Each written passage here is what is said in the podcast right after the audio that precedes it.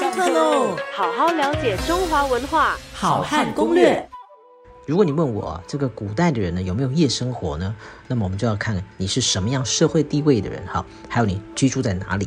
如果是住在农村的话呢，我们知道大部分农村人呢都是日出而作。日入而息的，那么到了晚上的时候呢，呃，点油灯又太贵，所以当然呢也不太可能啊要点油灯，所以呃，就算我想读书，也只能怎么样呢？啊，凿壁偷光，或者是在月光下来夜读哈。这个不开玩笑，古代的话呢，这个点油灯真的是富贵人家才能够做的一种啊活动哈。那么呃，如果是法律上面明白的规定，不可以出来夜游的，那么就是唐代。唐代有很明白的规定，讲哈，这个犯夜者，也就是说你晚上出来夜游的，就要吃二十。吃这个字怎么写？上面一个竹字头啊，下面一个台啊，就是台湾的台哈。这个字就是要鞭打的意思啊。吃二十，也就是说呢，你晚上出来夜游，那么你就得要怎么样呢？你就得要挨揍啊，鞭二十二十鞭。啊，那么在《三国志》里面也记载啊，曹操当时执法非常的严格啊。那么呃，有任何人出来呀，犯了夜禁，就是得要处死。那么据说呢，就曾经有过这个呃一个宦官的叔父啊，他是当时灵帝非常宠爱的宦官，他的叔父呢就是犯了夜禁，那么就真的被曹操处死。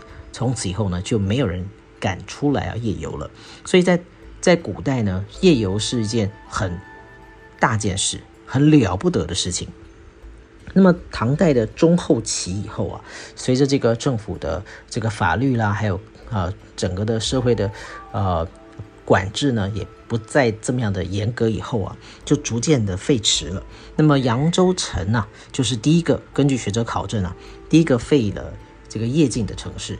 也就是说，扬州呢是第一个。所谓的不夜城，好，那么到了宋代的话呢，就是我们知道，呃，经济最发达，呃，城市的生活最为丰富的一个朝代，所以在宋代呢，根据学者考证，哈，宋代的夜生活是最丰富、最多彩多姿的，啊，那么也就是说呢，啊，如果要穿越回古代，你要去哪个朝代才能逛夜市呢？当然就是宋朝喽，好，宋朝的夜市是非常的啊，这个活泼，而且非常的。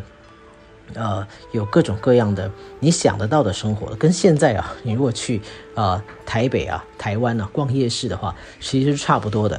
有表演的，有这个啊弹唱的艺人，那么甚至呢还有一些各种吃食啊，可以啊买得到一些小吃，人声鼎沸啊，非常的这个热闹啊。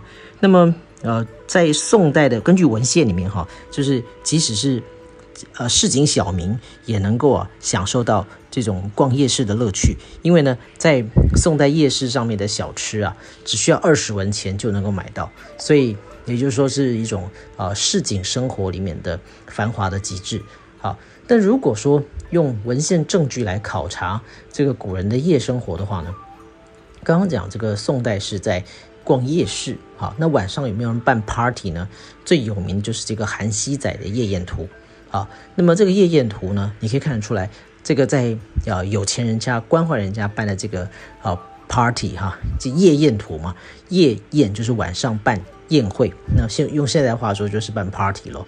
啊，那韩熙载的夜宴图里面呢，他参与他的这个宴会的有新科的状元，有文士，有官员，甚至连和尚都来了。啊，所以在这幅图画里面呢，描绘就是啊有钱人、富贵人家办这个啊夜宴、办宴会的一个盛况啊。那么不单单有请演奏的这个呃乐伎啊来表演音乐，连主人韩熙载呢自己都下场啊来击鼓、来作乐，来让大家呢来呃一同享受。所以可以看得出来呢，在当时其实古人是。有夜生活的，只是看是什么朝代而已。好好了解中华文化，好汉攻略。下课喽。